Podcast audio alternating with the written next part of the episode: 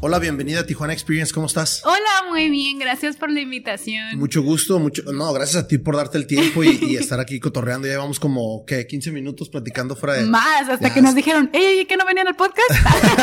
es calentar motores, yo siempre le digo, Pablo, déjame para ir agarrando ritmo. Jessica, mucho gusto, gracias por, por participar acá en el podcast y me gustaría conocer de dónde, de dónde empiezas tú a, a ver arte, en dónde empiezas a ver dibujo, Ahorita nos vas a ir descifrando todo lo que haces, porque ya ahorita empecé a conocer un poquito más de ti. de todo lo que hago. Platícame un poquito de tu, de tu infancia, de cómo empieza todo esto por, por tu arte, uh, ilustración, escritura. ¿Qué onda? Pues eh, yo creo que como todos los niños dibujan. Es parte como la primera expresión para percibir el mundo que nos rodea. Y mi mamá nunca me truncó esa rama, por así decirlo, excepto rayar en las paredes. Eso creo que para todos está prohibido. Pero no, mi mamá me apoyó un chorro como para fomentar el, desempeñarme como artísticamente. Pero yo creo que nunca lo... Es difícil como, como niño decirte, quiero hacer esto cuando esté grande. Lo haces por diversión. Yo creo que los primeros pininos que hice como de artista fue, no sé si recuerdas, pero cuando estábamos más chicos estaba mucho como los paper dolls, que eran como de Barbie o de diferentes como ilustraciones, y era vestir a la muñequita con ropita, entonces a mí se me hacía súper limitante las opciones que te dan de ropita y lo que hacía era que agarraba mis cuadernos y trazaba los vestidos y diseñaba y como que mi mamá vio como que, ay, por ahí puede ir en el camino. Y también recuerdo que había unos sets que vendían, eh, digo, estoy bien joven, ¿verdad? Hace bien poquito, eh, que vendían unos sets de, de telas ya estampadas, que básicamente lo que tenía que hacer el niño era recortar las costuras. o algo así? Sí, recortar las costuras y coser pequeños espacios y con eso, con eso vestías a las Barbies. Y había como, por ejemplo, ropa para vaqueritas, eh, hawaiana. Sí, entonces, y eran piezas bien sencillas. Por ejemplo, una falda hawaiana era una tira y cortar chuc, chuc, chuc, chuc, chuc para hacer todo como los solancitos de abajo y nada más dabas dos puntitos y ya tenías una una falda para las Barbies. Y yo era súper fan de eso. Y creo que desde ahí como que no quitaba el dedo del renglón. Siempre era como algo que hacía que mi mamá hasta ahorita lo recuerda y se ríe. Es de que hacía dibujitos y se los vendía a mis compañeros. Ok. Y era súper popular. O sea, desde, desde niña eras emprendedora. Era emprendedora, desde los business desde pequeña. Ahora, Jessica, cuando vas creciendo, obviamente yo, yo me imaginé porque vi muchas ilustraciones tuyas como The Little Mermaid, todo ese tipo de Disney. ¿Cómo llegas y, cómo te presentan ese tipo de formatos o ese tipo de caricaturas? No sé si te tocó eso. ¿Cómo, cómo te relacionas con eso? Pues creo que en parte eh, nos tocó vivir una época como súper bonita en cuanto al arte, en cuanto a la ilustración y las animaciones. Ah, personalmente me siento como súper orgullosa de tener como la edad que tengo porque nos tocó ese momento de oro en la animación, de que y te tocó la em, evolución, ¿no? Sí, claro, o sea, desde que pasamos desde la animación clásica a, en poco a poquito empezamos al 3D hasta que empiezan, por ejemplo, los videojuegos, como hemos estado hablando anteriormente. Y creo que, pues, muchas cosas te marcan. Por ejemplo, lo colorido, a lo mejor los colores más pasteles de las ilustraciones de animaciones de clásicas de Disney son como algo que yo tomo mucho en las ilustraciones como esta vibra media vintage, como con mis diseños de personajes. Y no sé, yo creo que todo eso, si pongo a pensarme en retrospectiva, gran parte como de toda la cuestión visual que vi como cuando era niña es algo que estoy como proyectando ahora que estoy grande. Yo lo percibo más o menos igual. Ahora, en la prepa ya cuando empiezas a, a, pues, a ver diferentes cosas, ya no empiezas a ver lo mismo de, de, cuando estabas niña. ¿Qué es lo que empiezas a consumir cuando ya estás en la prepa o más o menos después de la secundaria? Cuando pasé a la prepa, yo ya estaba muy metida como con el anime y los videojuegos. Y me hice súper fan como... En aquel entonces se organizó el... Estaba algo que era como eh, frecuencia anime, cuando estaba en la prepa y eran compañeros de la prepa que apoyaban a la, a la UABC para un proyecto de radio de anime. Entonces dijeron, vamos a hacer un eventito. Y yo no tenías el acceso como de estar, ay, déjame entrar al Instagram y checar qué han hecho de cosplay. No, no, no, era como ser internet, era lo que te tocaba ver en revistas, lo que te platicaban, lo que te contaban. Entonces yo decía, es que quiero hacer cosplay porque, ay, es que este anime está genial, ay, es que este videojuego está genial, pero no teníamos nada como accesible, como ahorita de que, ay, tú puedes entrar a internet y buscar algo súper rápido y lo compras y ya. Y en aquel entonces era como, lo quieres, lo haces tú mismo. O lo tienes que comprar, ¿no? Exacto, entonces de ese punto empecé yo a hacer mis cosas como para el primer evento. Mi abuela, que en paz descanse, fue la persona que hizo mi primer cosplay. Pero es de que tuvimos que hacer todo desde cero y aprender sobre la marcha para poder tener listo un cosplay para el primer evento de anime que hubo en Tijuana. Ahora, antes de que nos vayamos más lejos, ¿te acuerdas cuándo fue la primera vez que tú viste un cosplay o que viste un anime o cómo nace eso? Porque ya me, me, brincaste sí, ¿verdad? pedazo. Eh, yo creo que en la televisión como todos, porque en cuando estaba yo en la, desde la primaria ya había animes como que Dragon Ball, que Ranma. Y, el, y como que, oh, eso se ve interesante. Y entonces empezabas a seguir como ese canal, esa hora en la que... ¿Pero esa onda era más de niños o ya mirabas también niñas? Porque las niñas era la que miraba la Little Mermaid y miraban las princesas. Y, sí, no, pero yo, yo me consideré como muy, muy neutral. Unisex, ajá, muy unisex, esa es la palabra, muy unisex, porque yo era como desde, vamos a aventarnos unas retas en el, en el Mario Kart, a decir, Ama, podemos poner la película de Cenicienta. O sea, definitivamente súper unisex. Y entonces yo creo que anime desde que estaba en la primaria llegué a ver y fue como constante. Y ahorita mencionaste los videojuegos, entonces va ligado. Sí, también, definitivamente. sí. Soy una ñoña, lo sé. no, no, digo, es que, es que les tocó esa etapa, ¿no? Sí, claro. O sea, chingón. Ahora, en la prepa empiezas tú ya a diseñar con, con a la ayuda de tu abuelita. Sí. ¿Y cómo fue esa experiencia de sacar tu primer diseño? ¿Te acuerdas? Un poco, fíjate. Eh, como estábamos platicando como al principio, eh, nos dimos a la tarea como de, mamá, me voy a quedar una semana con la abuela porque vamos a ir al centro a ver qué encontramos. Y era de que venir y ver las telas y qué quieres, ocupo que me lo dibujes para darme una idea porque no tengo patrones para lo que quieres que haga. ¿O tu abuelita cosía entonces? Mi abuelita cosía. entonces, básicamente fue toda una semana de tours al centro de decir, es que lo quiero rosa, pero ¿cuál tela? Yo, pues no sé, pero que esté rosa. Y, oye, pero ¿y qué le vamos a poner atrás? Y es como, por eso vengo contigo, ayúdame. Yo lo que quiero es que se vea como esta foto. Ándale, así, que quede así. ¿Y, qué onda? ¿Tú le ayudaste? Sí. ¿O ella te, ayudó a cortar? ¿Tú cosías? Yo cortaba, trazaba y nos la aventamos yo creo que un fin de semana. ¿Llevaste alguna especie de dibujo técnico en la prep? Entonces... No, no, no llevé dibujo, pero tenía referencias. Yo era súper fan de las revistas de Conexión Manga, entonces estaba suscrita y me llegaban así mensualmente mis revistitas y había recolectado suficiente material gráfico como para tener una idea de cómo quería que luciera y sobre eso como tratamos de... Sí, no, y el conocimiento de tu abuelita, ahí, lo llevó al, Tratamos de armar el rompecabezas de cómo pudiéramos ensamblar esa pieza para ese vestido. ¿Qué tal fue el resultado? ¿Te gustó lo que, lo, lo que salió no? Fue tan genial el resultado porque ese cosplay fue lo primero que usé la primera vez que fui a Comic Con. Ese fue mi primer contacto con otros cosplayers y con todo el ambiente como en cuestión de vestimenta y de ilustración y me encantó. Ya de ahí no paré. ¿Qué fue para ti ir al primer Comic Con? Oh, estuvo fantástico. Fíjate, veo las Comic Con de ahorita y me quedo, ay, en mis tiempos. eran geniales. Yo creo que siempre que iba a Comic Con, ese olor a cartón, a mm, plástico, Todo es como, ¿no? sí, yo te lo juro que llegaba y era como, ay, me siento en casa, ay, vamos a caminar entre los pasillos.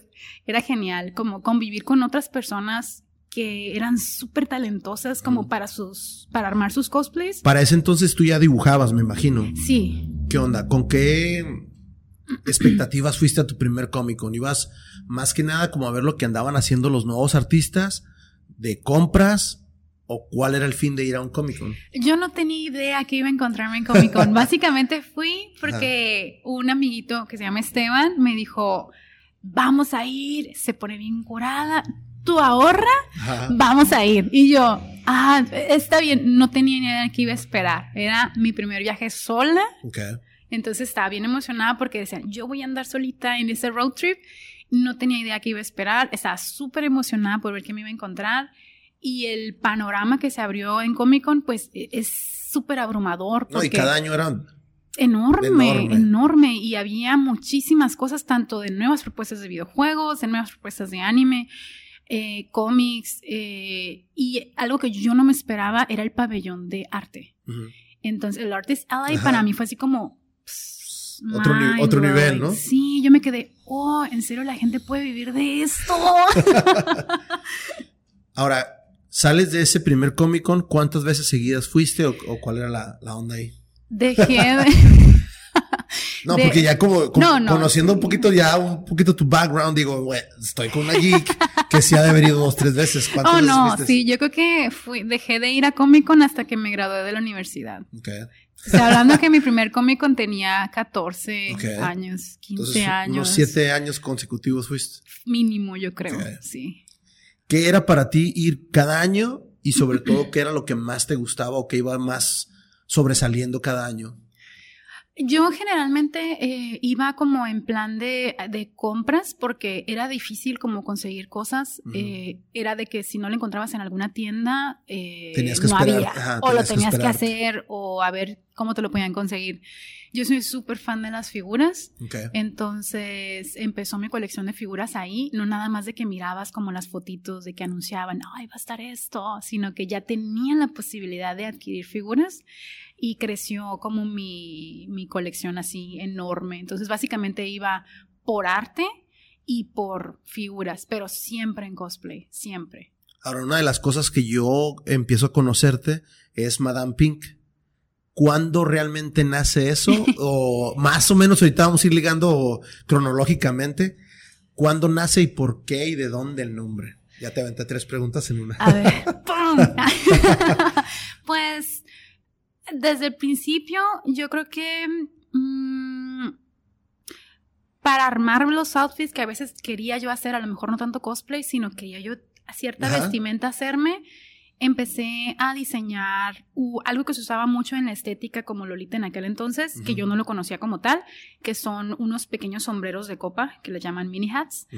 Y no había dónde conseguirlos, más que al otro lado o mandarlos pedir, lo cual era inaccesible para mí y quería armar, estaba terca que quería hacer un outfit. Soy, soy muy insistente cuando quiero, tengo algo en mente.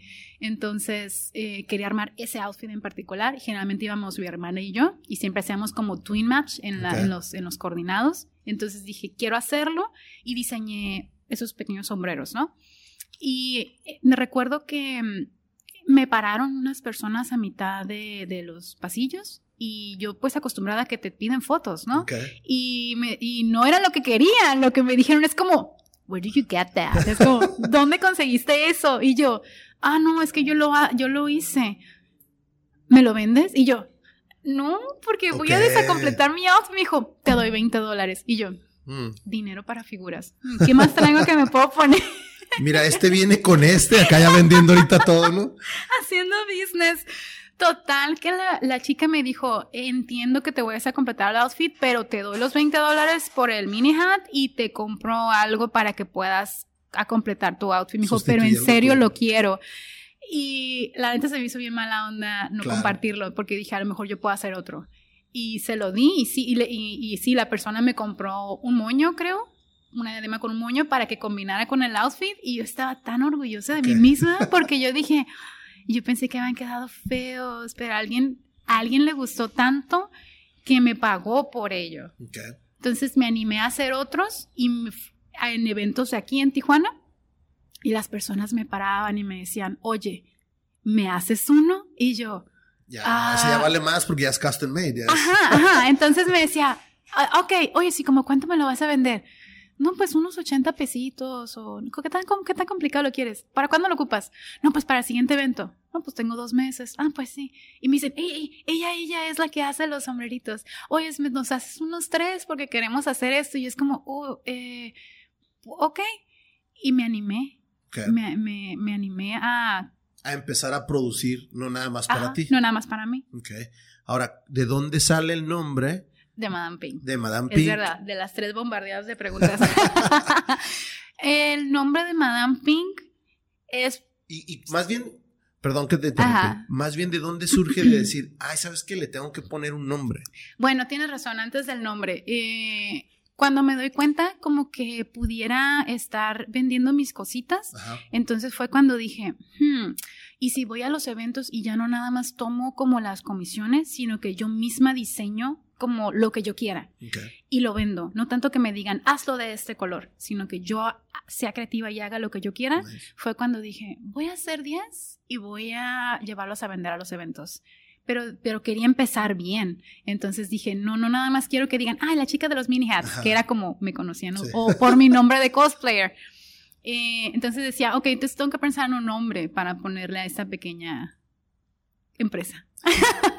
entonces dije, ah, bueno, quiero algo que se, que se vea con clase, porque pues son como mini hats, va a ser algo clásico. Claro. Pero a mí me encanta el rosa, a mí me encanta el rosa. Entonces dije, no se diga más, que se llame Madame Pink. Y que el logo sea como un camafeo antiguo de esas chicas de perfil. Y hago una ilustración con un mini hat y ya. Inmediatamente van a ubicar que soy yo la que hace los mini hats. Obviamente yo sin conocer, yo te como que hace ratito, ¿no? Veo y digo, güey, qué chingón está, o sea, está curada, pero como que hay algo raro en ese sombrerito. Eso se ve muy mal hecho. No sabe de proporciones, o no sabe de escala, pero ya ahorita me explicaste eso, ¿no? Qué curada. Ahora, ¿qué te dice la gente que ya te empezaba a comprar y ya eras la Madame Pink? ¿Qué te decían del nombre? ¿Qué te dijeron? ¿O si alguien te comentó algo? Sí, ya cuando tenía el nombre de la marca, pues ya era como, ah, es que Madame Pink va a venir a tal evento y pues va a ver qué trae de, Ya no está tomando comisiones, ahora trae como de sus creaciones. No te miento. Iba a los eventos con una canastita de mimbre tejidita y, y era como, traigo mini hats, así como que, ah, como el que sé que traigo puesto, así, o sea, literalmente como una persona que tú puedes ver a lo mejor en la calle vendiendo dulces, yo andaba con mi canastita con las creaciones que hiciera y, y la gente les gustaba mucho. claro que me dio un chorro de pena al principio porque decía, ay, no, ¿cómo voy a estar en la calle como vendiendo esto? Pero me animé y me empezó a ir bien, la gente me ubicaba en los eventos, tanto por los outfits, porque, ah, es que es Madame Pink, porque ponía pequeñas tarjetitas con las ilustraciones en los, en los sombreros. Total que pasó un año de que estuve así canasteando, le digo yo, en los eventos y lo notaron los organizadores y me invitaron a mi primer a tener un stand en un evento más grande. Ok. El evento más grande de anime de Tijuana. Me invitaron a tener stand para Comcom. Ok. Que lo organizaban en el Camino Real. Y yo estaba de que no lo podía creer. Y yo, ¿en serio? No, sí, es que la gente nos está pidiendo que vayas, o sea, para, porque... Ya te conocen, ya... Se te acaba todo y nos preguntan a nosotros, oye, ¿por qué no les das espacio a esa chica? Porque pues anda caminando con su canasta y no lleva suficientemente mercancía para todos. Ajá, y a veces le preguntaban al organizador, oye, ¿sabes de Madame Pink? Y el organizador, ¿quién? Hasta que me ubicaban. Ok, ahí ya surge todo. Ajá. ¿Qué es lo, primero que empiezas a incorporar además de los, de los mini hats? Eh, yo creo que seguí con accesorios eh, para el cabello y joyería. Eso empecé a hacer. Mm, y cada vez que iba mejorando como la calidad de mis productos, iba cambiando las ilustraciones de los logos. Y había gente que me pedía a veces, oye, ¿sí me regalarías una tarjetita? Como por la ilustración. Y qué chingón. Sí. Y ahí fui cuando fui adentrándome como que empecé a descubrir, oh, es que estos mini hats pertenecen como a esta estética de ropa que se llama Lolita y me enamoré de la moda. Y fue cuando todas mis creaciones empezaron, inconscientemente lo estaba haciendo, pero ahora ya se encaminaron como ya tenía nombre como la moda en la que estaba diseñando yo accesorios. Y ahí fui cuando me fui me di más a conocer como en la comunidad no nada más de aquí de Tijuana, sino en el resto de la República. Ahora, ¿ya no, ya no produces esos mini hats? Ya no los hago. solo por comisión. Ah, solo por comisión. Y la verdad, solo los hago por, ah, por algunas clientecitas que me conocen desde hace un chorro. Pero ya son vintage. Me buscan ajá, y me piden que, les haga. Yo creo que el último que hice fue hace como tres años. Ok, oh, no, no hace mucho entonces. Sí, no, no hace mucho. Ahora, Jessica, ¿cómo empiezas tú a decidir, hey, yo me quiero o, emprender, pero antes no se le llamaba así. Eh, y empiezo a ampliar más mi producción, empiezas a invertir un poquito más, porque me imagino que si ya empezaste a ir a eventos, tenías que tener mercancía. Sí. ¿Cómo decides tú, esta cantidad le voy a invertir o qué tanto voy a producir? ¿Cómo fue ese brinco? Ah, al principio fue como bien atemorizante, porque eh, en ese entonces que empecé yo con los eventos, entré a la universidad. Y por cuestiones económicas, eh, Madame Pink para mí fue como un salvavidas enorme porque yo tenía que mantener la carrera y gastos personales con los pequeños ingresos que tenía de Madame Pink. Entonces, em, yo creo que gran parte de mi política de vida es que mi creatividad la uso para solucionar problemas. Entonces, esa fue como mi manera de conseguir los ingresos suficientes para poder pagar la carrera. Y aparte estaba haciendo lo que me gustaba mucho. Entonces, a ver, yo hacía todo. Nunca tuve a alguien que me ayudara como a hacer mis cosas, pero mi hermana y mi mamá eran un apoyo enorme. Una de mis mejores amigas de la secundaria era otro apoyo que si no hubiera sido por ella, Madame Pink no existiría. Porque ella iba conmigo a canastear, me ayudaba. Y te apoyaba, ¿no? Claro, y, como dices, te da un poquito de pena, pero hey, ven, ven, ayúdame aquí, no, aquí. Súper genial, la verdad que sin ella, la verdad, no existiría Madame Pink porque ella fue la que me dio la seguridad para, ¿sabes qué? Hazlo, hazlo, eh, eres buena en lo que estás haciendo.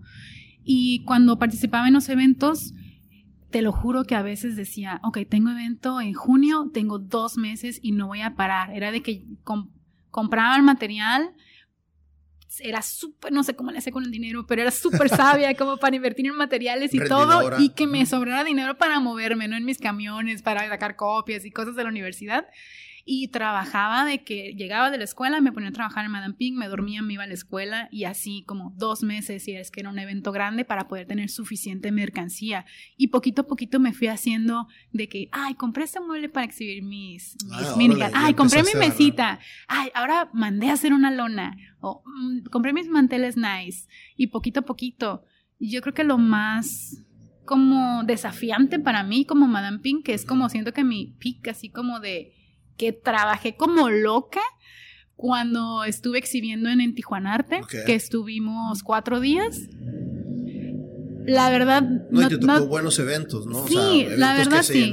Sí, y estuve en muchísimos eventos, en muchísimos eventos. Pero yo creo que el más desafiante fue estar en un evento de casi cuatro días. no, me porque tuve que eh, yo creo que trabajé como medio año para poder tener suficiente mercancía para exhibir y te lo juro que el domingo hasta pena me daba porque tenía como un 20% o menos de lo que había hecho.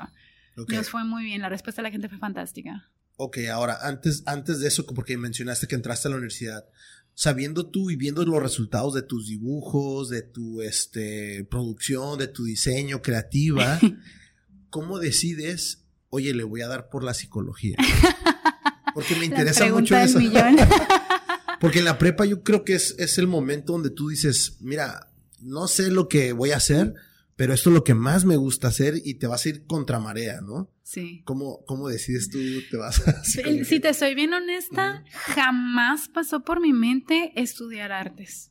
Nunca, nunca, pasó por mi mente estudiar artes, no porque no me llamara la atención, yo creo que porque en aquel entonces ignoraba que pudiera ser una profesión estudiar artes, porque vaya, em, eh, tus papás a lo mejor en aquel tiempo esperaban como que es que seas abogado, que seas maestro, que seas esto, y como que no era como, ah, es que él estudió artes plásticas, entonces a lo mejor por ignorancia, yo, para mí no, no, existía, esa posibilidad. Y, y, mi primer tirada como, porque estudiar psicología, todavía recuerdo cuando entré y me decían, ¿y por qué psicología yo? No lo sé. Qué buena pregunta. Qué buena pregunta. Lo mismo lo pregunto yo, pero. Sí, pero mi aquí. No, no, yo creo que em, quería algo eh, donde pudiera estar trabajando con personas.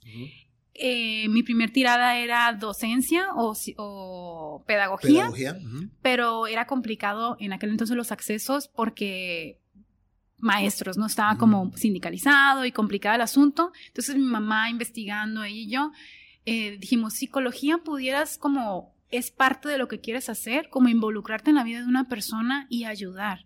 Entonces, cálale, me dice, si te gusta, tómate un semestre, y si no, pues vemos si abren pedagogía. Hay, otra opción. Porque a veces estaba en proceso de que iba a abrir pedagogía, todavía no estaba como eh, consolidada la facultad. Entonces me dijo, y de quizá ahí te puedas brincar a pedagogía. Pero la verdad, una vez que entré a psicología, me encantó. Así me encantó, porque me di cuenta que todo lo que yo ya hacía era una manera como de expresarme, solucionar mis problemas y utilizar el arte como terapia.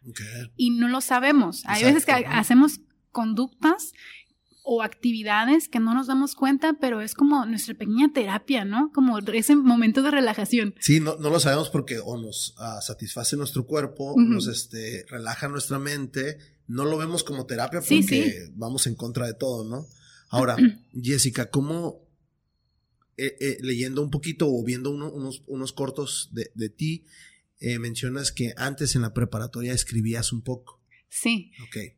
¿Cómo eh, te expresabas en esa prepa? ¿Cómo relacionabas tus ilustraciones, tus dibujos con Madame Pink? ¿Cómo, ¿Qué fusión tenía esa escritura? Ah, para empezar, muchas de la gente que me conocía de los eventos me ubicaba porque a veces iban a mi salón y es como, oye, ¿tienes espacio para comisiones? Es que tengo este cosplay o necesito esto. Pero sí, y era de que ya sabían, estaba en el salón B, entonces iban y me buscaban, ¿no? Pero aparte, en aquel entonces hacía un manga. Entonces ilustraba y la historia pues era todo completamente de mi trabajo. Ok. Y avanzaba cuando podían y era como que, chicos, quiero hacer esto. Y era un manga de compañeros del salón. Era, era, un, era un, fulanito, fulanito de tal y yo lo ilustraba, fulanito de tal y era como una historia como tipo Toño and Dragons, pero entre compañeros de clase. Entonces era como, oh, y sale fulano, y sale perengano y no sé cómo se enteraron en otros salones que de repente llegaban y, oye, este, nos dijeron que estabas haciendo un manga, queremos verlo. Y yo, no, qué pena. No, sí, enséñanos, enséñanos. Al punto de que cada semana me decías, oye, ¿y avanzaste páginas? Es que se quedó bien buena la ah, historia. granados. Ahora, ¿tú escribías o alguien más escribía? Yo hacía todo. Yo hacía todo. ¿Cómo te dabas tiempo para Ay, no sé. no lo sé. Digo, ¿qué tendrías? ¿Unos 17, 16 años? Como unos 16, 17 años. La verdad no sé cómo me daba el tiempo, pero cuando estás, no tengo idea. Te lo juro que tengo los trabajos ahí y los vi y me quedo, ¿cómo podía dibujar tanto? Porque tengo uno de los mangas que hice, que, es el más largo, tiene como 300 páginas. Entonces lo veo ahorita y me quedo, jamás. Era, por tus fans, ¿no? Era por mis fans, por mis fans. Mm, y no, no, a ese punto no creo que lo pudiera volver a repetir. Y estuvo interesante porque mi maestra de literatura en aquel entonces sabía del proyecto de manga y les contaba a otros maestros y llegaban, oye, ¿ya avanzaste páginas? ¿No las puedes enseñar? Los maestros me pedían verlo. Entonces la maestra dijo, es que la historia es muy buena, me dijo, ¿por qué no te animas a porque no hay una rama para eso en, en, los concursos que hay en la escuela, pero ¿por qué no te animas como a esa misma historia la transcribimos y hacemos un cuento para que participes en la convocatoria de cuento que hay entre los CETIS, entre los CEBETIS y los CETIS. Y yo, pues va, pues nada más sacar los monos y meter la historia, ¿no? Entonces dije, mm, ¿qué tan difícil puede ser? Y me animé y gané a nivel estatal. Órale. En mi primer intento. Chingón. Ahora, ya nos regresamos un poquito a la universidad. ¿Cómo te pasas o cómo se va tu carrera universitaria ligada con, con Madame Pink y con tus ilustraciones, cómo empiezas a jugar todo ese tipo de psicología y a la par vas o paralela vas con tu, con tu emprendimiento.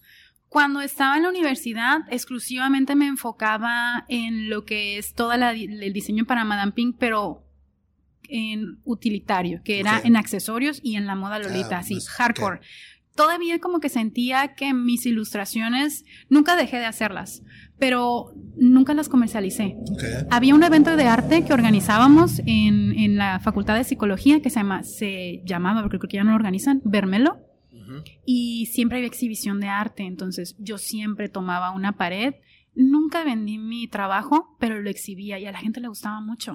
Era muy proyectivo Eh, ¿Lo hacías especial para él? Lo hacía especialmente para el evento porque tratábamos de mezclar terapia del arte y un poco como de, proyección como en, las ilustraciones. Por ejemplo, si ese evento iba a ser de psicoanálisis, a lo mejor yo hacía una exhibición de interpretación de los sueños, donde a lo mejor yo tenía un sueño acá bien fumado, me levantaban desde que se me olvidaba y lo notaba y decía, ok, voy a hacer esta, estas ilustraciones como basadas en este, en este sueño que tuve y como terapeuta vamos a dar una interpretación para que no nada más la gente que vaya a ver el arte eh, lo disfrute estéticamente, sino que entienda que, por ejemplo, si tus hijos están haciendo algún dibujo, tú como papá puedas ver signos de alerta o que veas más allá del dibujo simplemente por los trazos, los colores que usan.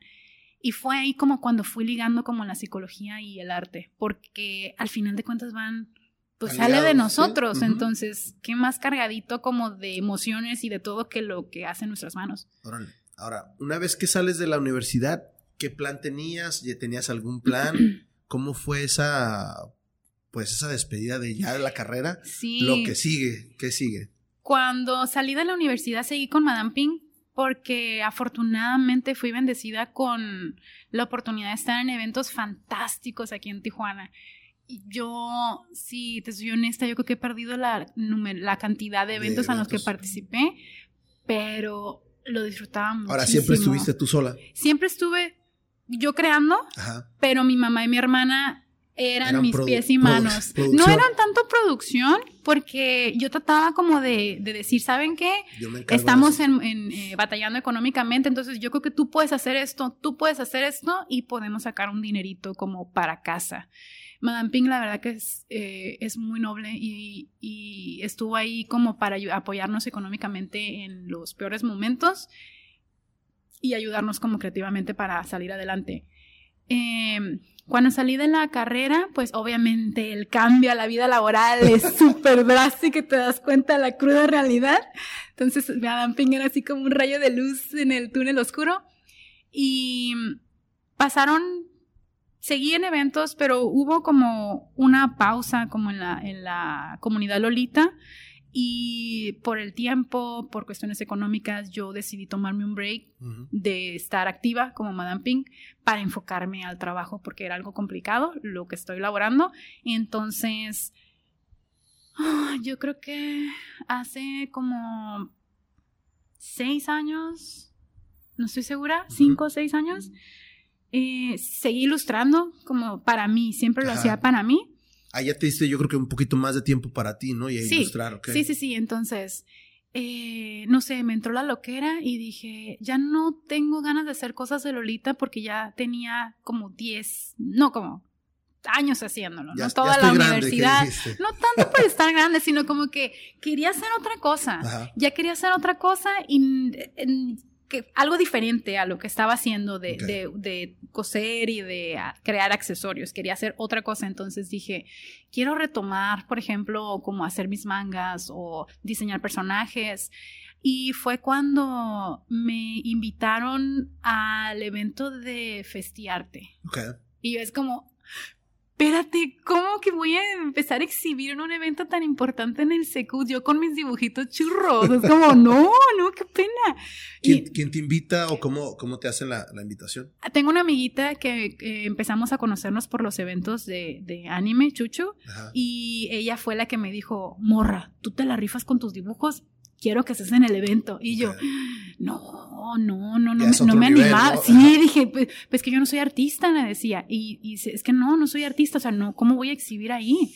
Tengo casi 10 años haciendo esto de producción, hago esto y esto, pero no soy artista. No, te lo juro que la palabra artista me causaba mucho ruido, porque para mí artista era como una persona de renombre, con muchísimo talento, conocimiento tanto de historia, de arte, y yo decía, yo y mis dibujitos churros, no, no, esto no es artista para mí. Pero porque yo no le ponía esa etiqueta, no porque le restara valor, sino porque yo decía, no, no, para mí es ser artista estar aquí. pero malamente, ¿no? Y después te das cuenta de que el arte viene en tantas formas. No, y además creo que te ayuda todo tus experiencias del cómico, de, de, buscar todo esto, de investigación que a lo mejor tú ni en cuenta, pero tú ibas a disfrutar, ¿no? Y decías, mira esto, lo otro, y tú, obviamente, yo veo en tus dibujos, tienen muy buena calidad. y entonces ¿Cómo fue esa experiencia? ¿Cómo te preparas para ese evento en el Secut, que ha de haber sido el, que rompió todas las barreras? Definitivamente sí, ¿eh? ¿Qué onda? ¿Cómo te preparas para ese evento? Para empezar, yo creo que fui a terapia, porque no lo podía creer de que... ¿Tanto así? No, es que te lo juro que a mí se me hacía como muy importante, ¿no? Como estar exhibiendo yo en el Secut, ya no tanto como, como yo como Lolita, con mis creaciones, como marca indie, sino yo como ilustradora.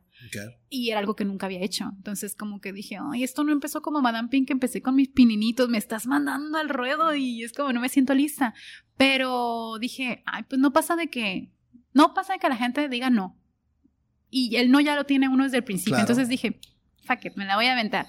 Y me puse a, me puse las pilas y empecé a ilustrar con mis calmas pero tenía una idea de cómo quería montar mi espacio. Obviamente rosa, porque Madame Pink, pero dije, quiero montar toda una pared y llevar cuadros, porque yo en aquel entonces no yo creo que no llevé ni stickers ni print, llevé solo originales. Okay. Entonces tuve que trabajar un montón para poder llevar ilustraciones originales. ¿Te pusiste alguna meta? ¿Voy a llevar 10 cuadros? ¿Voy a llevar esto? ¿O lo que tenías? Me puse una meta porque compré una malla de madera, así como una pequeña rejilla de madera, como de unos 2 metros por un metro y medio, y dije, a ver, señorita Polo, esto que ves aquí lo vas a llenar de cuadros. ¿Cómo? No sé, lo vas a llenar de cuadros. Entonces empecé a comprar cuadros y dije, ok, me voy a, voy a adaptarme a los cuadros y a ilustrar dependiendo de los tamaños de los cuadros que compre para llenar esa pared. Total que cuando ya se vino el día, estaba bien nerviosa montando mis cuadros. Y yo creo que cuando vendí el primer cuadro, la persona que me lo compró me dio un tip en mi vida me habían dado un tip por algo. Y yo así de, es lo mejor!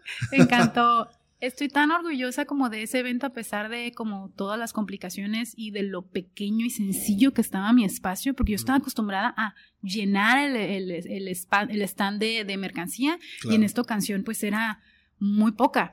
Y yo creo que de toda la pared que monté me regresé como con cinco cuadros. Entonces, no me esperaba la respuesta que iban a tener mis ilustraciones. O sea, ya no nada más era como el que fueran a tocarme la puerta del salón y, oye, ¿se avanzaste las páginas del, del cómic que estás haciendo? Sino que la gente me estaba pagando por eso que estaba ilustrando. Y fue genial. Ahora, una vez que sales de ese evento, ¿qué sigue? ¿Qué, qué, qué sacas de ese evento donde dices, vendí algo, me dan un tip? ¿Qué, ¿Qué, es lo que tú empiezas a ver? A ver, ¿para dónde le voy a dar mi dirección? ¿Me voy a seguir con mis ilustraciones? ¿Ya dejé esto atrás? Ajá. Empiezo a hacer stickers, empiezas a ver diferentes eventos, me imagino. ¿O, cuál fue el resultado de ese, evento? El resultado de ese evento fue que me di cuenta que podía cambiar como 180 grados el Madame Pink, pero podía mantener la esencia y la gente me ubicaba porque mis creaciones textiles tenían la misma vibra que mis ilustraciones o tienen la misma vibra que mis ilustraciones. Entonces, a pesar de que no las llevara, la gente reconocía a Madame Pink. Y eso para mí fue como el boost de autoestima como para animarme a ponerme más eventos, ya no de anime, sino ahora de arte, como ilustradora y estuvo, estuvo genial. Y participé en muchísimos, en varios eventitos que me brindaban como la oportunidad de estar y pues la vibra era completamente diferente. Ahora, ¿seguías escribiendo o nada más eran puras ilustraciones? Solo ilustraciones en aquel entonces. Ahora, ¿cómo decides que eso también hace poquito lo acabo de notar? ¿Cómo decides voy a empezar a armar este proyecto? Me dio mucha risa porque en, en un este en vivo creo que se llaman eh, que pusiste en, en Instagram, dices, me puse una exigencia y dije, quiero hacer esto. ¿De dónde nace eso? Yo soy bien exigente conmigo misma, súper exigente, porque es como, o terca, mira, mira, es que eres terca, yo, bueno, pero es que sí salen las sí, cosas. Yo pongo exigente, y se queda así. Sí, por ejemplo, si te refieres como a lo de mi libro, fue porque la verdad añoraba el compartir historias, como en la prepa, con los cómics que hacía. Sí, ajá, ahorita entonces, que, ajá, eso. entonces ya no tenía el tiempo como para sentarme y hacer 200 ilustraciones, pero trataba como con mis ilustraciones contar una historia. Más no tenía la certeza que la gente comprendiera la historia detrás de la ilustración. Entonces dije, ok, voy a hacer un pequeño cómic como para contar esta historia en particular, porque la ilustración a mí me atrapó y dije, quiero contarles de qué hay la historia detrás de esta ilustración. Y, entonces me di cuenta de que, oh, no te iba a tener el tiempo para poder trazarla como antes. Y dije, oh, va a ser más fácil escribir, porque pues, pues de volada, ¿no? Pues hoy pasó así, así y fin. Y a lo mejor puedo meter una que otra ilustración. Entonces dije, sí, va a ser más fácil escribir. Dije, mm, ya lo he hecho, sí, no pasa nada. Y, ay, no, sabes, el, el proyecto enorme en el que me metí obviamente ya cuando estaba con el agua hasta aquí fue cuando me di cuenta de, ok, esto va a ser igual o más largo que si me hubiera puesto a dibujar como para hacer un manga. Pero dije, ya estoy aquí, quiero contarlo. Ahora, ¿de dónde tuviste que la gente hacía su ilustración, ella escribía y tú querer desarrollar ese proyecto? Obviamente dices, soy muy exigente, pero ¿a quién viste que, que hizo eso que tú dijiste, hey, a lo mejor yo quiero hacerlo? o de dónde nace eso? Fíjate que no creo que haya visto a alguien que lo, bueno, yo, que dijera, oh, fulanito hizo esto y a mí me gustaría hacer igual. No. ¿No tienes a nadie como referencia? No, no, no que se me pueda venir ahorita como inmediatamente. Personalmente siento que parte de la estética como de mis ilustraciones es mucho de fantasía. Me encanta la mitología, sobre todo la mitología griega. Entonces llegó un punto en el que todas mis ilustraciones sino es que todavía giran en torno como a esa estética o a esas historias. Y hice una, ilustración en particular como mi interpretación de El Minotauro y, y, y, en la que me gustó tanto la ilustración que dije, ¿por qué no contar la historia como de este mito como yo lo veo? porque la, obviamente pues hablamos de que la mitología pues fue hace muchísimo tiempo que se redactaron esas historias o se compartieron verbalmente. Y la mujer tiene un papel muy relegado, muy eh, de víctima o muy minimizado. Y yo quería dar una vuelta a eso. Y sentía que tenía en ese momento tanto la capacidad de ilustrar lo que quería expresar y y más fácil, según yo, escribir al respecto. Entonces fue cuando dije, quiero contarle esta historia como yo la veo, como, como yo siento que debería de, haber pasado las cosas.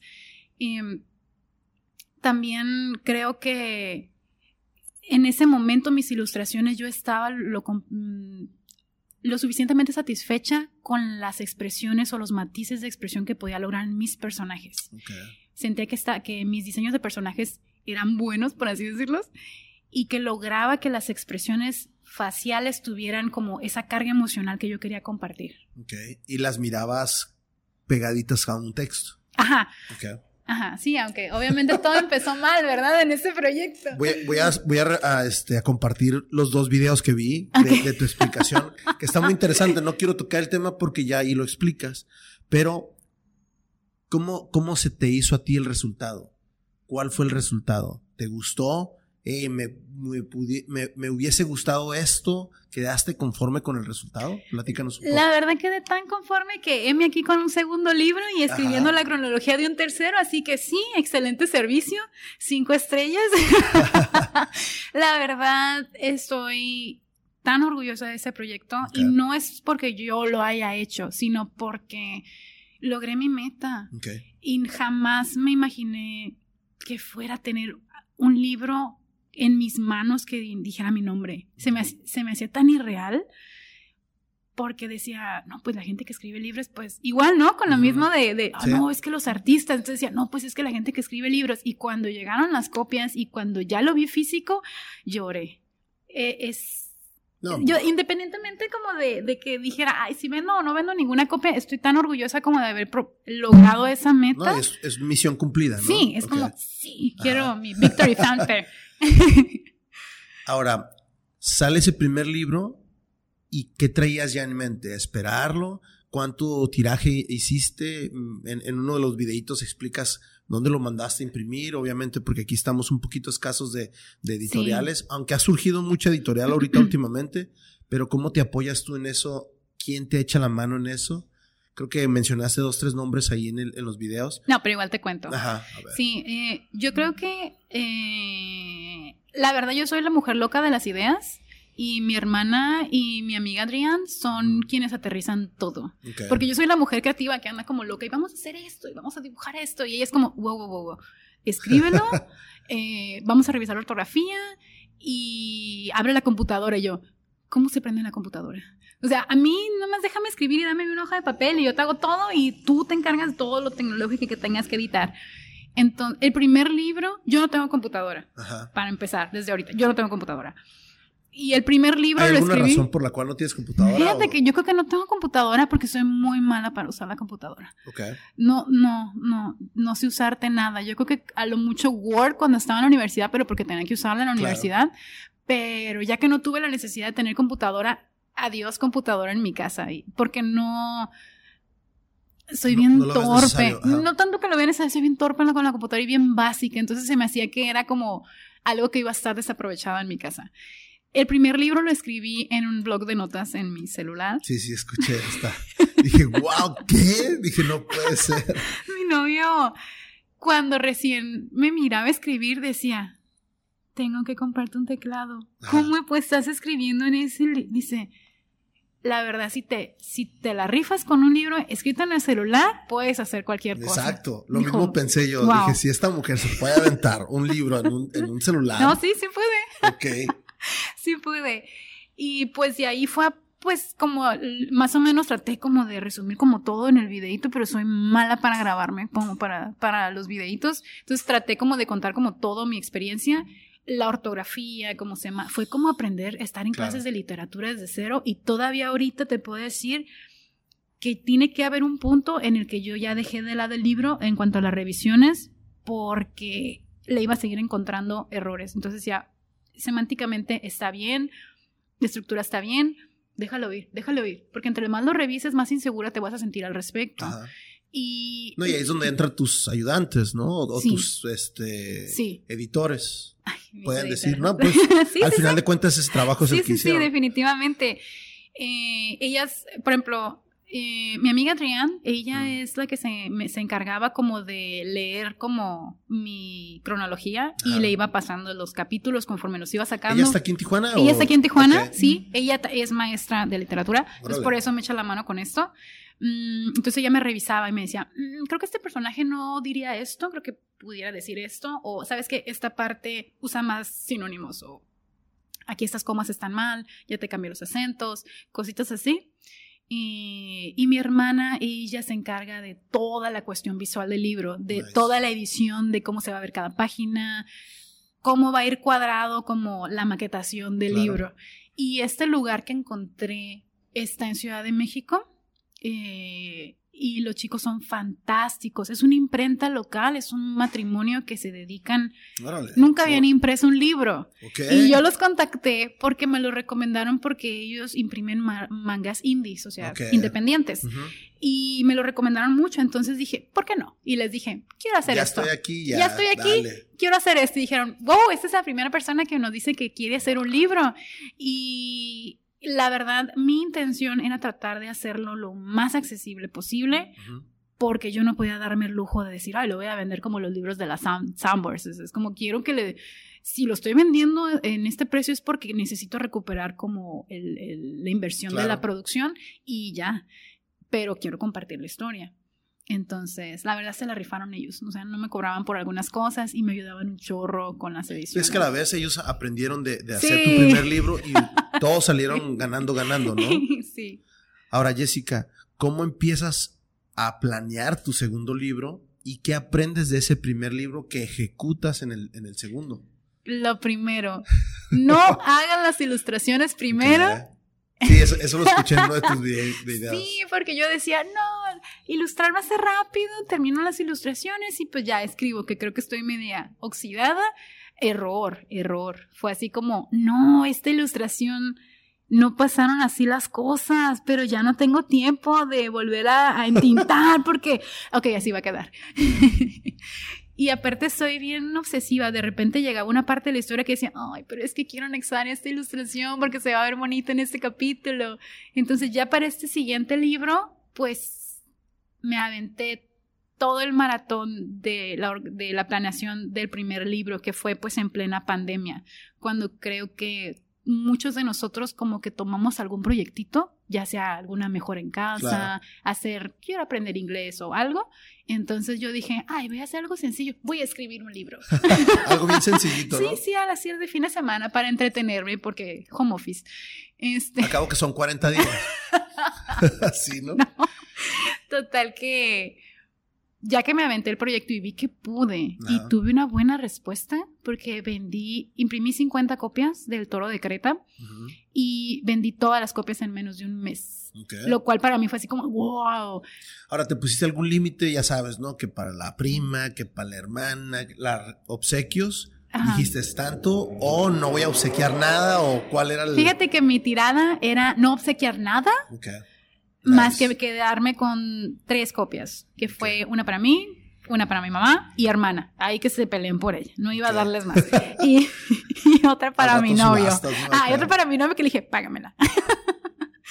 Total que fueron esas tres copias nada más y todas las demás fueron de venta porque dije, em, quiero ver qué tanto público puedo eh, pues que se ven interesados en, en, el libro, como que se animen como a conocer la historia.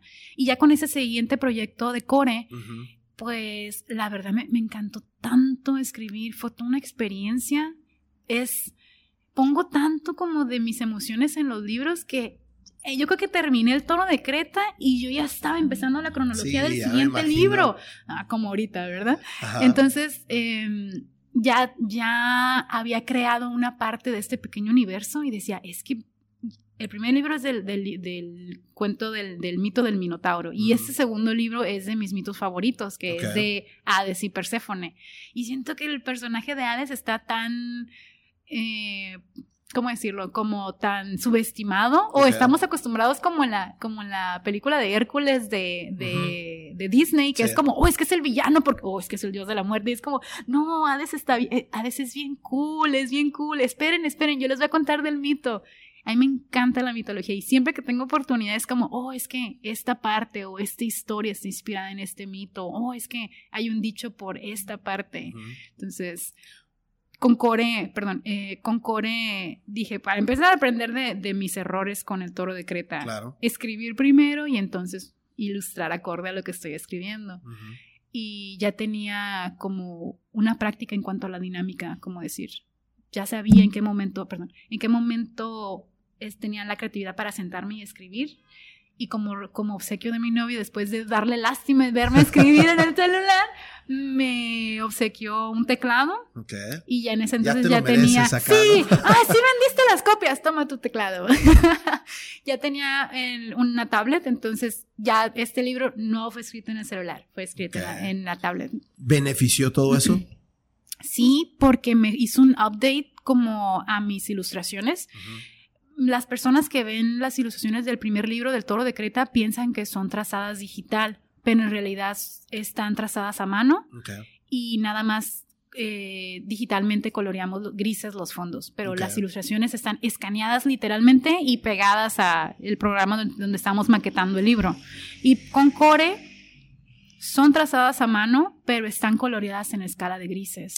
Ese es como el boost, o sea, de que es el libro completamente con texturas y coloreado, por así decirlo. ¿Lo mandaste a imprimir en la misma? Sí, definitivamente.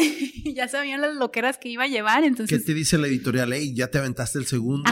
Eh, ¿Qué onda? ¿Cómo te podemos ayudar? ¿O cómo fue ese lenguaje entre ilustradora, escritora y ahora sí mi editorial, mira, yo vi a lo mejor este tipo de, de detallitos, ¿cómo podemos mejorar? ¿Cómo fue ese lenguaje con ellos? Fíjate que desde un principio fueron súper profesionales y era de que yo creo que tardamos dos meses en, en, maquetar el libro porque era como, este párrafo se pegó, sepáramelo, oh, esta ilustración, eh, pónmela en esto, cámbiamela. El libro ya estaba estructurado, nada más era cuestión de revisar como es Tetris armar un libro. Entonces, la verdad que mis respetos para ellos, porque yo me volvería loca teniendo resmas y resmas y resmas de hojas y armar el rompecabezas para montar todos los libros. Y ellos fueron súper pacientes conmigo, ayudándome en todo el proceso. Si miraban alguna falta de ortografía, la corregían, me preguntaban, me daban recomendaciones. Em, para, la, para las portadas me ayudaron a ajustar los tamaños porque las portadas del toro de Creta es, son acuarelas. Ajá. Entonces, pues son acuarelas. ¿Tú también te las aventaste las acuarelas? Ok, chingón. Sí, todo. todo yo. Ay, sí, mi, mi proyecto humilde de, de, de, de, cuarentena, que sí es una locura. Pero ellos me ayudaron en todo momento. Y cuando ya les presenté el proyecto de Core, pues ya habían pasado como un año, un año y medio y les dio mucho gusto como volver a saber de mí y súper emocionados por ver el proyecto. ¿Aumentaste el tiraje de tu segundo libro que es Core o...? Me mantuve en 50. Ok. Ajá. Porque mi idea era como con el Toro de Creta a principios de este año me hice segunda edición. Ok, chingón. Ajá, entonces de ahí saqué 30 libros. Entonces dije, bueno, con Core voy a ver la respuesta y si se puede, pues igual y me aviento segunda edición. Hago esos tirajes porque también es muy pesado mandar los libros. ok, el, el, envío es... Sí, es que es toda una planeación, porque están pesados, te va a salir más caro el envío y algunas compañías no te permiten más que cierto quilaje. Entonces, sí, o sea, la caja de libros, el pobre hombre de Férex que me la llevó... Ay, la verdad que yo cuando llegó a mi casa, yo no la podía levantar la caja. Era de que así. Sí, con pies y manos empujaba porque. Ahí le va el tip que yo algún día conseguí, ahí le va para que me ayude, ¿no? sí. Ahora, Jessica, no, yo no sabía del, o, no tenía conocimiento de tu, tercer libro. Platícanos un poquito, si se puede. Ah, no, sí. Eh, estoy trabajando en. Eh, quedé tan contenta como con la historia de Core que tomé el, lo principal del mito clásico, pero hay muchos mitos circundantes como al inframundo. Entonces, en este nuevo libro quiero recapitular como partes de estos mitos y obviamente contarlos como desde mi perspectiva. Por ejemplo, eh, meter el personaje de Sísifo, Orfeo, que creo que son personajes como conocidos. Mm, por ejemplo, Protesilao, que es de la guerra de Troya, y algunos otros eventos que pasaron voy hilando poco a poquito como la historia y metiendo personajes originales, supliendo otros personajes por habilidades o por personalidad. Entonces, este mito sería como continuación, este libro, perdón, sería continuación de Core. De Core. Ajá. Qué curada. Ahora, platícanos un poquito de por qué nace esa fascinación con la mitología griega. Porque está recurada. Yo, mi cuñada es ascendencia griega. Y mi hermano hace como, creo, 10, 12 años estuvieron en la isla de Quiros. Entonces, cuando yo vi las fotos, siempre he tenido ganas de ir a Atenas. yo también. Entonces es como, dije, tengo que platicarle esto, ¿no? Sí. ¿Cómo nace de ti? Y ahorita que lo dijiste, ¿no? Señorita Apolo, ¿qué onda? ¿Cómo empieza esa relación o de dónde nace eso? Muchos piensan que Apolo es como mi nombre artístico, pero no, es, mi apellido, porque igual de la familia tiene ascendencia griega y de los primeros regalos que se les dan a los niños de la familia es un libro de mitología griega. Qué chingón. de hecho, lo pusiste en uno de los videitos que está bien chingón, que se lo quiero conseguir a mis, a mis niñas. Sí, fíjate, no sé si tengan ese libro todavía disponible, porque es, es viejísimo. Ese libro es el que le obsequiaron a mi hermana cuando era pequeña, cuando estaba en el kinder, porque las letras son muy grandes, son pocas palabras, lenguaje muy básico y tiene ilustraciones. De hecho, lo puse, no sé si lo un poquito en alguno de los videos que subí. En el que yo vi, no, nada más enseñaste la portada. La estética de mis libros está basada en ese libro infantil. Con razón el oleaje y el este, sí, esas pequeñas grecas. Sí, las grecas, perdón. Y como el, texto y en los momentos como de aprendizaje, la ilustración. Okay. Entonces, en mis libros tratan de como de, lo mismo, como un momento importante, ilustración. Qué chingón. Pasado como en ese libro. Sí, para la familia, el abuelo falleció hace muchos años y muchos de los primos no tuvimos la fortuna de conocerlo. Entonces, parte como de ahora sí que retomarnos a las raíces es conocer un poco de la cultura. Y el libro como se lo regalaban como a todos los niños cuando estaban en la familia, ¿no? Era como el regalo básico como de cumpleaños o para alguna Qué celebración. Tradición, ¿eh? Porque ahora yo me investigué y hay mucha gente y hay muchos encontré un website donde tú pones el apellido y te dan hasta los países que hay. Entonces, Está muy interesante que... De hecho, en la familia Apolo es la única familia que hay en todo México. Todas las personas que se apellidan Apolo son, familiares mías. No hay otra familia en México que se llame así. Qué curada. Y está bien interesante porque, por ejemplo, platicando con la familia, algo que me motivó mucho a escribir el libro fue esta parte de fantasiosa y de mi imaginación. Porque dije, nosotros nos apellidamos a Apolo. Apolo tuvo dos hijos. Y en México llegaron mi abuelo y su hermano nada más, sin familia, nadie más. Y empezaron a formar la familia aquí, solo dos hermanos. Y me quedé, qué coincidencia, qué, coincidencia. Y de ahí empecé a hilar porque dije, es que se puede contar esto como desde mi loquera de mi, de mi imaginación y de mi pequeño universo de esta forma, porque las coincidencias son muy interesantes. ¿Cuándo te aventas esa historia? fíjate que, que esa ya sería de tu autoría, ¿no? O sea. Fíjate que dentro de mi idea, como era el toro de Creta, escribir core, y el tercer libro iba a ser sobre Apolo. ¿Qué? Pero... se me hacía bien narcisista porque dije, van a pensar que es autobiografía, pero el, el personaje de Apolo es bien interesante y casi siempre lo consideran de que no, es que era el niño, el niño guapo, bien narcisista, que se creía bien bueno. Pero no, el trasfondo del personaje va mucho más allá de eso y habla de un hombre que todos consideran como es eh, la perfección y una carga sobre él enorme que jamás tuvo buena suerte en el amor. Pobre diablo, todos le ponían el cuerno, se le morían, le, le picaban los ojos. Entonces quería contar sobre él. Y me gustó tanto el libro de cómo quedó de Core que dije, ay no, quiero seguir contándoles como de esos personajes porque me enamoré de ellos y como que va a quedar a lo mejor para mí una cuarta posibilidad de escribir el libro de Apolo. No, y todavía vas a tener muchísimo espacio y tiempo para poder... Te voy a decir lo que me dice mi amiga Adrián, que es mi editora. Me dice, ¿ya vas a hacer tu universo Marvel de mitos? Ándale.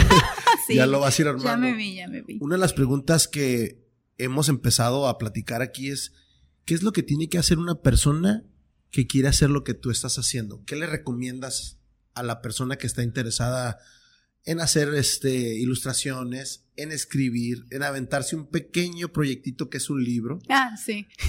Platícanos un poquito, ¿qué le recomiendas tú a, a esa persona que anda interesada en eso? Fíjate que yo creo que lo primero que le diría es que no le dé pena que lo haga. Porque al final de cuentas, la pena, el miedo, el que te juzguen por lo que vas a hacer, queda sobrando cuando te pones a pensar que tenemos un ticket de ida nada más en esta vida. Entonces, si tienes ganas, hazlo. No le vas a hacer daño a nadie, hazlo. Anímate, o sea, no, no te quedes con las ganas, aunque sea solo para ti. El proyecto del libro era literalmente solo para complacerme a mí, para darme el gusto de poder lograrlo. Fue mi proyecto de pandemia, entonces yo quería lograr algo y salir de mi zona de confort y complementar las ilustraciones. Entonces, creo que en gran parte nosotros nos vemos como limitados por el que dirán, por pánico, porque me da pena, mm, porque no tengo tiempo. Pero tienes razón, tenemos tan poquito tiempo que no te detengas, hazlo, hazlo, aunque sea solo para ti, para darte el gusto. Qué chingón. Ahora, nuestro podcast se llama Tijuana Experience, que es para Jessica, para señorita Polo, vivir y estar y cruzar nada más y estar aquí en Comic Con. ¿Verdad? ¿Qué es, qué es para ti vivir acá?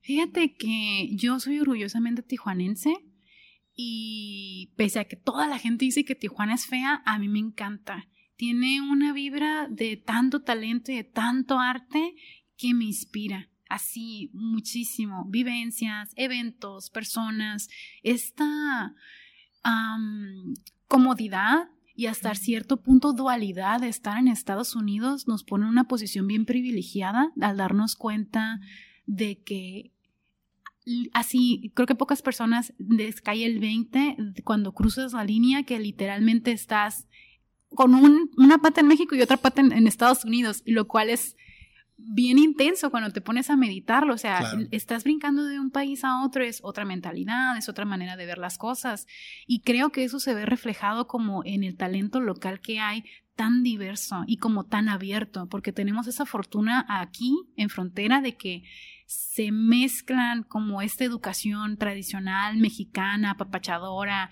eh, matriarcado, pero también con esta frescura, este mente abierta o esta cuestión más de, de vivir el momento, más relajado de Estados Unidos y, se, y se ve reflejado en el arte de, de, las personas aquí. No nada más digo ilustración, eh, utilitario, sino desde la comida, que son súper creativas las propuestas, la arquitectura, da siempre esta vibra como de que te reciben con los brazos abiertos, de amor, pero también de que estamos abiertos.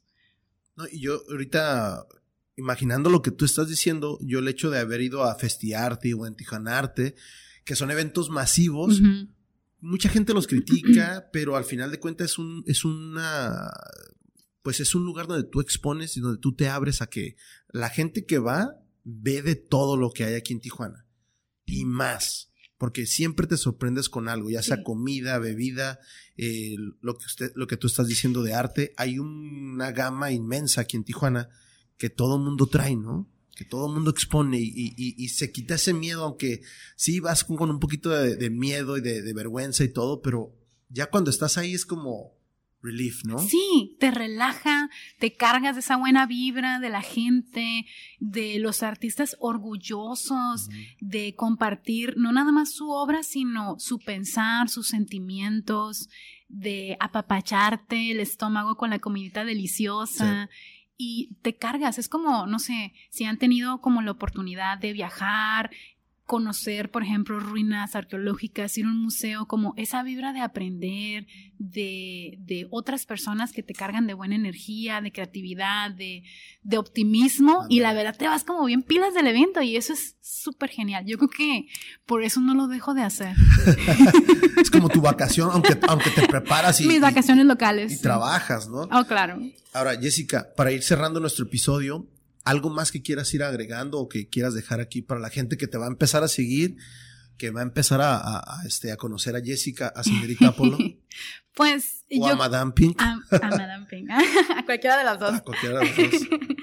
Pues, eh, una vez más, gracias por invitarme. La verdad, como te había mencionado en un principio, tengo una fobia enorme como a que me graben, pero esto ha sido. Para nada, para, allá. Nada, para nada, ni voy a voltear, es como, no hay nada ahí. Pero, pero aún así estoy súper orgullosa como de proponerme la meta de venir, sé que me van a grabar y venir y hacerlo, entonces si yo lo puedo hacer, la gente puede animarse a hacer ese proyecto que no se anima. Así es. Ajá. Y por otra parte, pues compartir el proyecto, que lo conozcan más gente. Realmente quienes hacemos ilustración, quienes escriben, quienes eh, esculpen, lo hacen por amor al arte. Oh, no hablamos de tu figura que trabajaste con Isa, eh, Isa Calavera. Me gustó mucho porque a mí me gusta ver el proyecto en una superficie y ustedes lo mandaron al 3D y lo hicieron escultura. Platícanos un poquito, ya casi de salida, ¿qué onda con esa experiencia? Fíjate que Isa eh, es súper talentosa para moldear, entonces eh, tiene ciertos como personajes que son muy de ella y uno de ellos es Bafometo y me encanta por el carácter que tiene, así como, ay, el, el amor es horrible y como bien hater. Y como obsequio, yo le dije, ah, ¿sabes qué? Eh, quiero hacer una ilustración de este personaje, pero antropomorfo y pues como una de mis chicas, ¿no? Una de mis chicas sexosas. Y me dijo, va. Y casualmente cuando la terminé era su cumple, entonces dijo, lo voy a tomar como si fuera mi cumpleaños. Y le encantó, es mi regalo de cumpleaños. Y le encantó. Y de ahí me dijo, ¿qué onda? ¿Colaboramos con este proyecto? Hacemos esto, yo lo esculpo y tú lo pintas. Y yo, ¿se puede colaborar con otros artistas?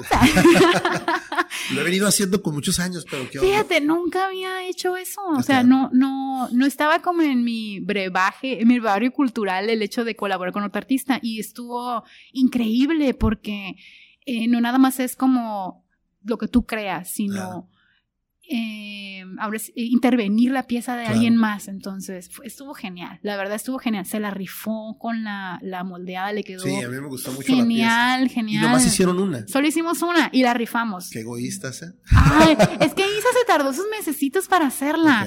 Porque pues sí, sí requiere su tiempecito. Yo creo que si a lo mejor hubiéramos hecho algún molde, hubiéramos podido hacer más, pero se hubiera perdido como el valor de ese proyecto en particular. Sí, no vamos a ver las este, alcancías que vemos ahí en la línea, ¿no? O sea, eso fue, eso fue lo que más me gustó a mí porque vi la, la figura y ya cuando la, la, tomaste así como dije, güey, qué, qué chingón. O Quedó bien perra. Qué, qué chingón. Sí. Pues muchas felicidades por tu trabajo, muchas felicidades por tus dos libros, los tres. Ah, próximamente. Próximamente.